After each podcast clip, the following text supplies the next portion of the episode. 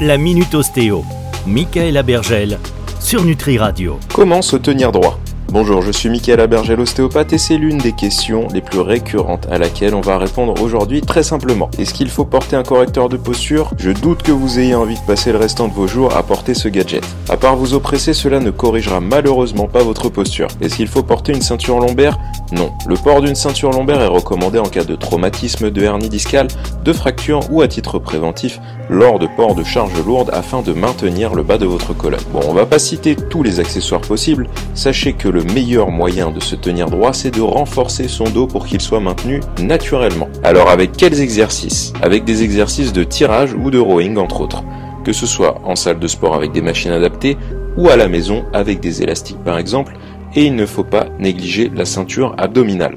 Un renforcement structuré permettra en effet un maintien naturel de votre posture. Comment se comporter en position assise? Votre dos doit être maintenu sur le dossier de votre chaise qui est en soi prévu à cet effet.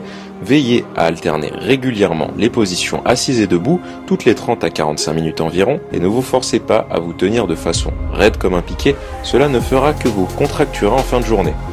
Une fois au fond de votre siège, relâchez les épaules et rapprochez votre fauteuil ou votre chaise de la table ou du bureau. Si une gêne ou une sensation oppressante vous empêche de vous tenir droit ou de respirer, il est possible qu'une ou plusieurs articulations soient en restriction de mobilité. Veillez donc à consulter votre praticien si c'est le cas.